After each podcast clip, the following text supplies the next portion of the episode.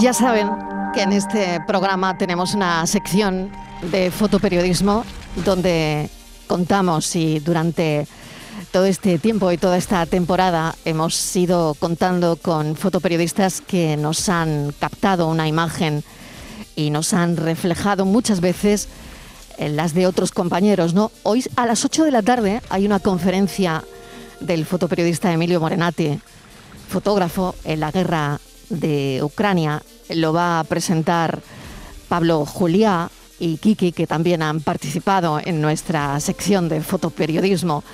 El conflicto de Ucrania visto desde el objetivo de Emilio Morenati. Ha trabajado en primera línea para informar sobre la guerra del país. Esa guerra que ha sido, bueno, y es tremenda, lo contábamos hace un instante, ¿no? Una guerra sin sentido, ¿no?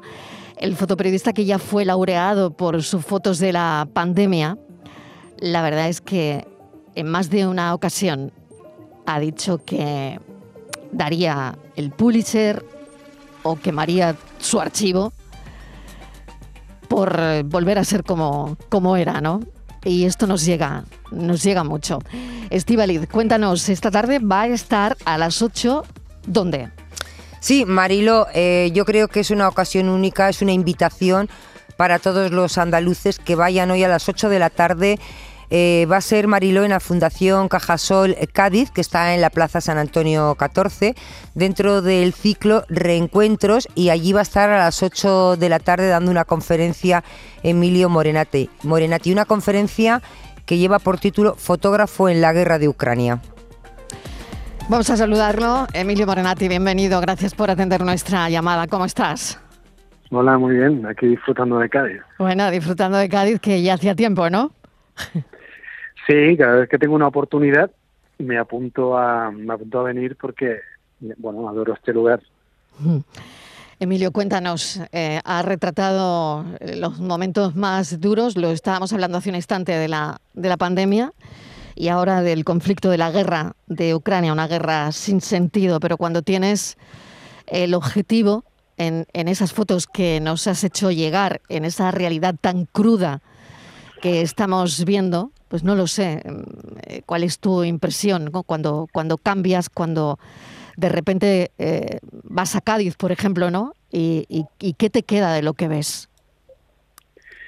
Bueno, uno, la verdad que se queda con algo, obviamente, y mm. se queda con ese pozo de, de, de incompresión. Incomprensión porque no, yo no entiendo algunas de las situaciones que me toca cubrir. Y una de ellas es, es esta, ¿no? Básicamente la guerra cualquier guerra es absurda, pero esta, yo creo que la última guerra que uno hace es la más absurda de todos, ¿no? porque es la que más reciente tiene y, y bueno, y concretamente esta porque está muy cerquita y, nos afecta, ¿no? a, los ucranianos que se parecen pues muchísimo a nosotros en formas de ser, en, fisonomía y, y, de alguna manera pues nos vemos identificados. Y y bueno, y esos críos pueden ser tus críos y ver que de alguna manera existe esa similitud y, es, y es imposible salvar esta, esta diferencia y por lo tanto pues sí uno viene con esa con esa espina y con esa y con esa bueno con esa idea de, de, intentar encontrar razones y, mm y, el por qué, pero, pero no, no existen. O sea, es decir, es, es, esa injusticia que, que, siempre sufren los mismos, ¿no? Hmm. Es el, la gente, la gente, los civiles y, y la gente que no tiene culpa de nada y que ves destrozadas en hospitales y, en, y después de bombardeos donde realmente es, es muy infame. El lenguaje, la verdad es que es, durísimo, ¿no? El, lenguaje fotográfico del, fotoperiodista, lo que nos llega de, gente que está ahí como tú, ha sido tremendo. Eh, no sé, no sé si tienes la sensación de que ha bajado pues no sé, mira, ya, no sé si, el interés, si la gente se, acostumbra de alguna manera a oír este tipo de noticias, porque hoy Zelensky ha dicho que se está viviendo ahora mismo lo peor de, esta guerra, ¿no? Y que el coste humano de esta batalla es absolutamente aterrador y que los combates del Donbass van a pasar a la historia militar como uno de los más violentos de Europa, ¿no? Y al final, no sé si tanto tiempo después nos empezamos desgraciadamente a acostumbrar a oír el run run de la guerra, ¿no? Ya, bueno, nuestra misión como informadores es hacer que eso no pase, siempre una, una, vuelta de tuerca. Mm. Y, y, yo creo que, bueno, por eso nos mandan a los sitios y por eso hacen que de alguna manera salgamos y entremos. Ya es la segunda vez que he entrado esta última vez, donde estuve seis semanas y donde de alguna manera tienes que salir porque necesitas volver a respirar y luego volver a entrar. El último trabajo que em, yo he publicado es, es, un, es un tema muy duro de, gente que ha perdido piernas y brazos y, familias desmembradas que, actualmente viven en hospitales y que, y que bueno, con heridas increíbles eh, donde, donde ya nunca jamás van a recuperar quién eran. Eh, esto de alguna forma es la vuelta de tuerca a la que yo me refiero. La próxima vez que vaya tendré que darle una vuelta de tuerca más, pero sí es cierto que bueno que la anestesia es inevitable. es decir, esto pasó también cuando cubríamos el Oriente Medio, pasó también en guerras olvidadas, donde, donde a mí me ha tocado cubrir y donde de alguna manera, bueno, uno consigue remover alguna conciencia gracias a alguna imagen, pero, pero luego eso continúa. O sea, yo creo que no se puede pretender tener el mismo foco cuando esto empezó que ahora. Sí que hay un chorreo que es mínimo, que de alguna manera eh, hay que hay que esperar al, a la siguiente eh, gran noticia que va a ser probablemente otro otro otro gran ataque otro número de, cifras que, que, nos haga pensar y que nos haga uh, reflexionar sobre lo que está pasando pero esto depende de la sociedad esto no depende ni siquiera del buen o mal periodismo depende un poco de que seamos conscientes no de lo que pasa por ahí sino seamos conscientes del, del del bienestar y de la situación que vivimos nosotros, ¿no? es decir, es, simplemente ser conscientes de que, bueno, de que nosotros estamos, estamos bien, vivimos en un, en un, en un ambiente que realmente es, es, bueno, pues es, genial, como el ambiente en el que yo veo en este momento Cádiz o Barcelona o cualquier lugar de España, pero que, bueno, que, que hay una hay una realidad crudísima donde donde la están viviendo cada minuto ¿no? que tiene que tiene el día. Con que simplemente seamos conscientes de eso ya está. O sea yo no no entiendo no entiendo que tengamos que estar delante de un televisor viendo todo lo que está pasando al otro lado de, del mundo pero sí simplemente ser un poco conscientes de, de la suerte que tenemos por la por la por la situación de paz que vivimos en este momento hmm. Estabas comentando este último trabajo, ¿no? Que, yo me imagino que empatizas mucho, ¿no? O, no sé si has ido a buscar algo más en este último trabajo sobre personas que a las que bueno les han sido amputados miembros, ¿no?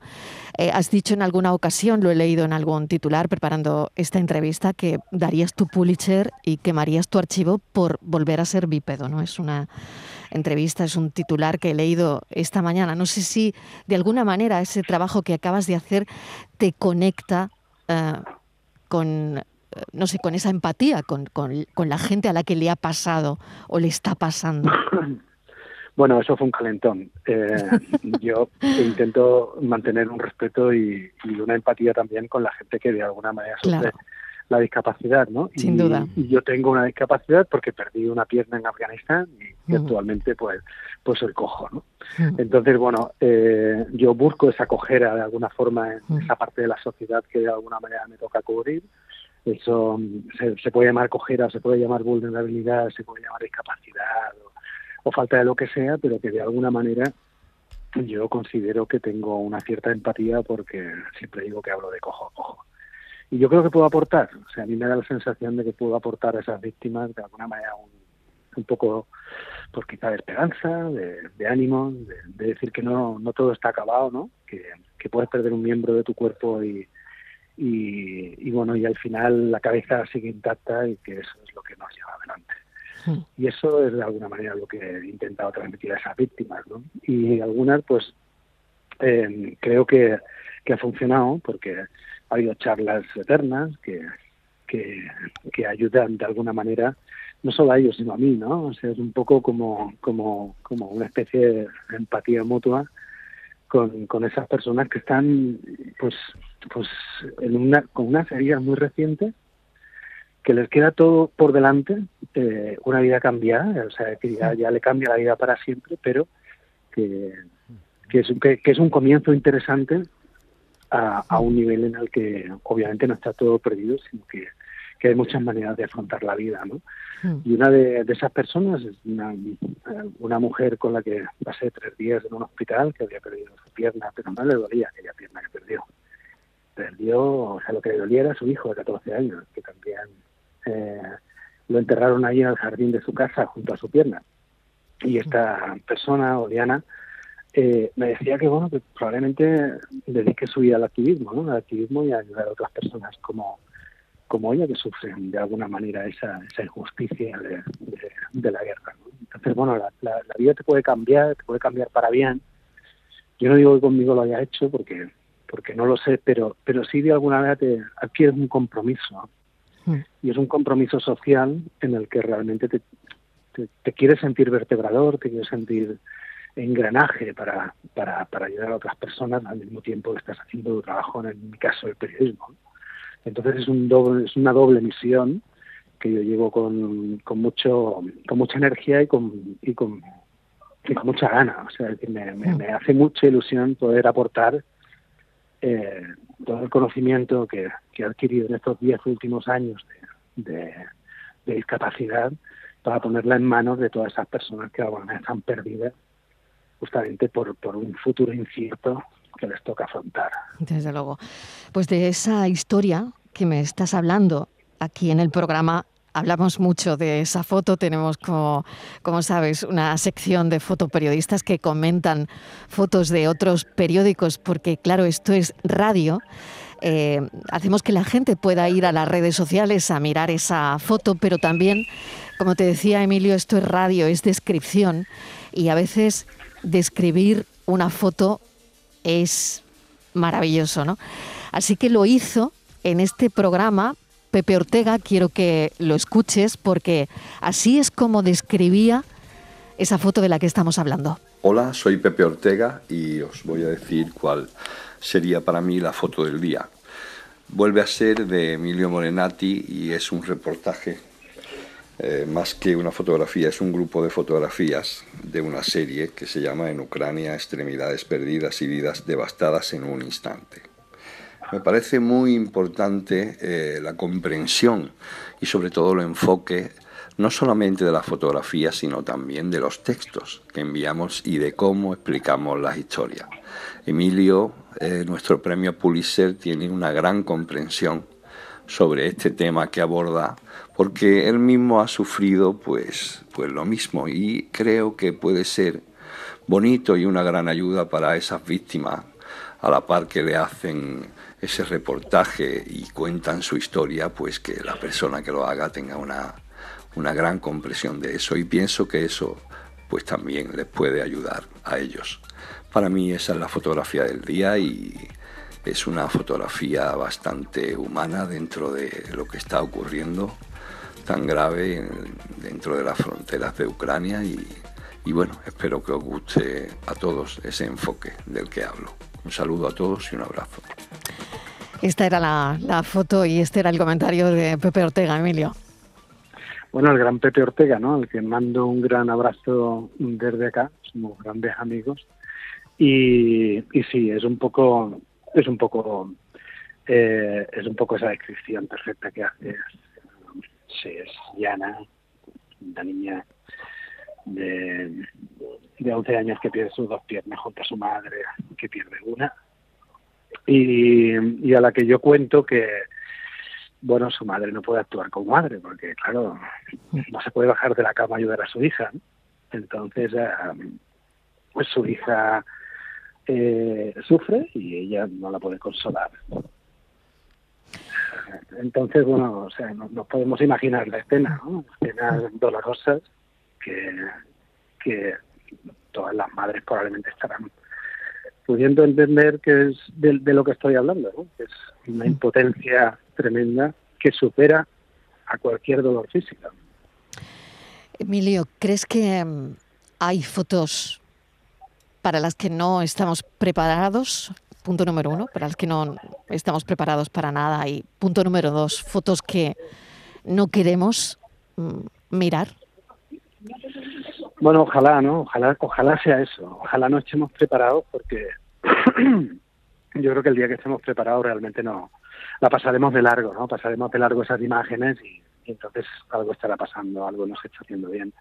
Yo creo que la barbarie va seguir existiendo y yo creo que ante la barbarie nos tenemos que posicionar en una realidad inteligente y lúcida que nos haga reflexionar y, y, yo creo que la llamada reflexión es, es un poco mi objetivo primordial. que no quiero cambiar el mundo, sería muy pretencioso hacerlo. Me conformo con detener a cualquier persona que rápidamente esté tirando fotos a toda velocidad, como se suele ver en, en estos tiempos, a través de redes sociales o en Internet, y de repente haya una que, eh, para, de para atrás, ¿no?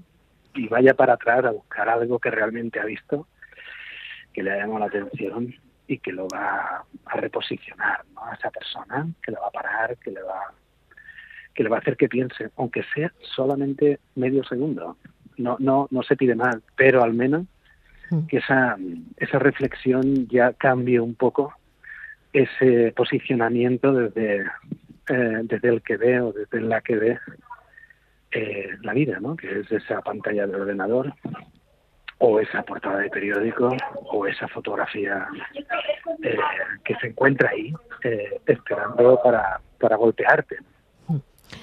Has contestado muchas cosas en, esta pregunta, la verdad. Eh, voy a incluir en esta conversación a Estivaliz Martínez. Estivaliz, eh, adelante con, eh, con, tus preguntas para Emilio. buenas tardes, Emilio. Que a ver si nos da tiempo y nos podemos acercar hasta Cádiz, porque la verdad que tenerte en Cádiz es un privilegio, porque te tenemos muy pocas ocasiones para tenerte por aquí.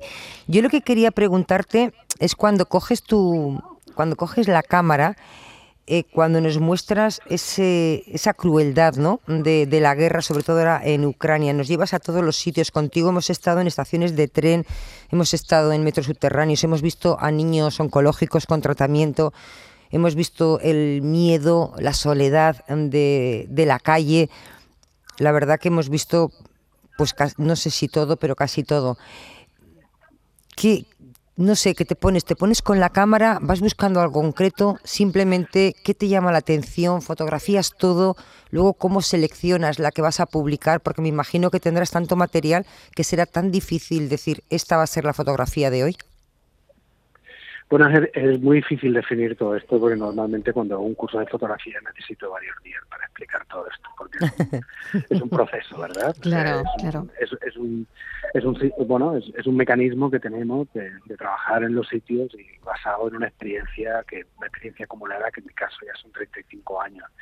Entonces, bueno, de alguna manera uno emplea ciertos protocolos que son los que realmente funcionan y hacen funcionar de alguna manera una situación. Pero, pero básicamente, o sea, y amparado en esa experiencia, lo que yo normalmente suelo hacer es ir a lugares donde eh, en ese momento están ocurriendo cosas, obviamente. Y si el día que eh, el, aquel 24 de febrero que, que ocurrió aquella aquel anuncio de, de, invasión ¿no? por parte de, de, Rusia. Mm. De, Rusia, pues en, en, ese momento hay una hay, hay una reacción por parte del informador. En el caso, por ejemplo, pues, pues obviamente vas a donde la gente de alguna manera está escapando, ¿no? Y, y ahí te encuentras que tienes que ir directamente a las zonas de autobuses, trenes, etcétera, y, y empezar un poco a documentar todo eso. Y a partir de ahí uno empieza básicamente por instinto de otros años, de otras guerras, de otros conflictos, a empezar un poco a moverse y a, y a, y a intentar aislar de alguna manera dentro de todo ese caos situaciones que son gráficamente o visualmente potentes. Y ahí es donde de alguna manera está el oficio, es que no hay otra fórmula mejor de, de describirlo. Hay un oficio que son bueno el amparo de muchos de muchas de muchos fallos de muchas cagadas que de alguna manera saben saber que esto no va a funcionar así, que va a funcionar de esta manera y que básicamente se basa en, en, en, aislar esa situación para hacerla entendible. Es decir, mm. si hay una despedida, si hay un momento de angustia, es intentar concentrarse en la mejor lente, la mejor, el mejor encuadre para aislar esa situación y que quede como una imagen icónica de lo que está pasando justamente en ese momento expresado en esa persona. En agencias tenemos la obligación de colocar las identidades, o sea, imaginaos para que se hagan un poco la idea los que las personas que nos escuchan cuando yo fotografío, por ejemplo, a alguien que es presa del pánico y que tengo una imagen que me está dando una imagen de pánico, tengo que hablar con esa persona y preguntarle cómo se llama, cómo se encuentra, de dónde viene, qué le ocurre, para luego yo colocarlo en mi pie de foto, porque si no queda descontextualizada. Entonces, bueno, es un trabajo que realmente requiere una dosis de, entrega y de, y de y de bueno de, acción básicamente con la escena interactuando justo en lo que está pasando una cosita más te quería preguntar, si puedo. Sí, ya. Eh, todas tus fotografías son para cada una de ellas, para, para una charla. Podríamos estar hablando horas de cada una de ellas. Pero yo me quería hacer eh, referencia, mm, Emilio, a esas fotos donde se ven manos. ¿Cómo unas manos de una fotografía pueden llegar a decir tanto? manos como entrelazadas, porque no recuerdo. Sí, manos, por ejemplo, despidiendo, tocando el cristal de, de un tren. Sí, mm. bueno, hay obviamente, claro, hay, hay un momento, y esto también se dio en el tema de la pandemia, ¿no? La mm, pandemia mm. separaba el plástico. exacto, exacto. Y, aquí hay una similitud con el tema de los cristales de los trenes, en los que la gente desde dentro, básicamente mujeres y niños, están despidiendo de sus padres, ¿no? Que son padres que van a luchar en el frente y hay unas despedidas eternas, pero son instantáneas, porque duran muy poco, ¿no? Eh, eternas digo porque, bueno, a mí me resultaron tremendamente increíbles de procesar, porque yo soy padre, porque me imaginaba que, bueno, despedirme de mis hijos para irme a pelear al frente debe ser algo, mm. bueno, muy mm. difícil de procesar. Y entonces, pues había manos que tocaban a manos con un cristal en el medio y de alguna manera a mí me llamaba muchísimo la atención ese último contacto, ¿no? Entre un padre y sus hijos con un cristal por medio y eso servía de alguna manera para, para mi obsesión y e intentar de alguna manera perfeccionar ese, esos momentos con una imagen que descifrara realmente todas aquellas instantes que, que yo vi que me frustró en algunos momentos, no pude, no pude acapararlos todos, pero sí concentrarme en alguno de ellos. Además, la foto provoca tanto, eh, eh, tanta emoción cuando no sé, yo también soy madre, ¿no? Pero creo que seas padre o no lo seas, te puedes imaginar esa situación, ¿no? Cuando ves las manos en el cristal de la niña y el padre yéndose al frente, ¿no? Y que eso tal vez se haya vivido, ¿no? En situaciones de, guerra. Y, por otro lado, ya por último y para acabar, es lo que dice Dice, estaríamos hablando, te tendríamos aquí horas y horas, ¿no? Eh, el Pulitzer, eh, sobre todo por la pandemia, ¿no? Por esas personas que estaban viviendo lo peor de la pandemia. Y, cuando además, en este caso, eh, había no pocas restricciones para poder hacer esas fotos, ¿no? Eh, al final, mm, Emilio Morenati se las apañó, las hizo eh, e hizo arte de todo eso, ¿no? Bueno, yo no diría arte, es muy pretencioso eso. Yo hago sea, yo, yo convierto en realidades así, un poco, eh, hago, que las realidades se puedan entender, ¿no? Y, y, esto lo hago a través de una cámara y, como decía antes, mucho, muchos años de experiencia detrás y, de alguna manera mucha mucha persistencia en, en, lo que quiero conseguir y muchas horas también detrás de, de cada una de las fotos. La gente cree que esto salió a la calle pim pam. ¿no? Yo soy un gran frustrado en el que mis fotos son producto de, casi una frustración porque paso muchísimas horas esperando a que ocurran las cosas y, no, no, no, no, interactúo en absoluto con lo que está pasando, sino espero. ¿no?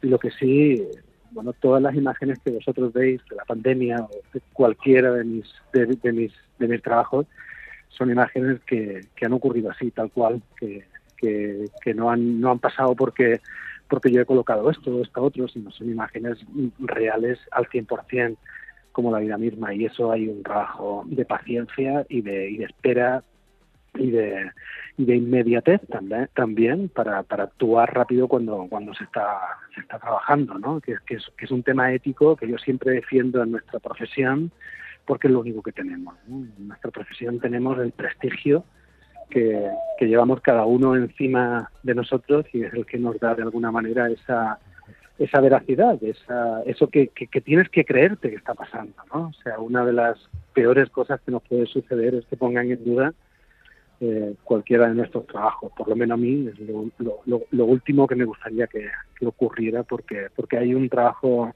enorme detrás, ¿no? detrás de cada una de esas imágenes. Y no la considero arte, uh -huh. ni mucho menos. ¿no? Estoy uh -huh. fuera de, de, considerarme un artista porque eso me viene muy grande. Pero sí, de alguna manera, es un amor por el trabajo, por hacer las cosas lo mejor posible para que de alguna manera dejar un legado que allá donde voy intentar que, que eso forme parte de una realidad que yo he visto y que he retratado. Emilio Morenati, te agradecemos enormemente esta, esta charla. Gracias. Eh, y bueno, el motivo de la charla, mmm, bueno, es, es, ninguno, no es porque sí, pero también porque a las 8 de la tarde hay una conferencia en Cádiz, fotógrafo en la guerra de Ucrania, presentado por Pablo Juliá y Kiki dentro de un ciclo de reencuentros. Y la verdad es que Ojalá que te pueda acompañar muchísima gente en esta cita. Te agradecemos enormemente este tiempo de radio con nosotros. Un abrazo, Emilio. Gracias. Gracias. Buenas tardes. Adiós.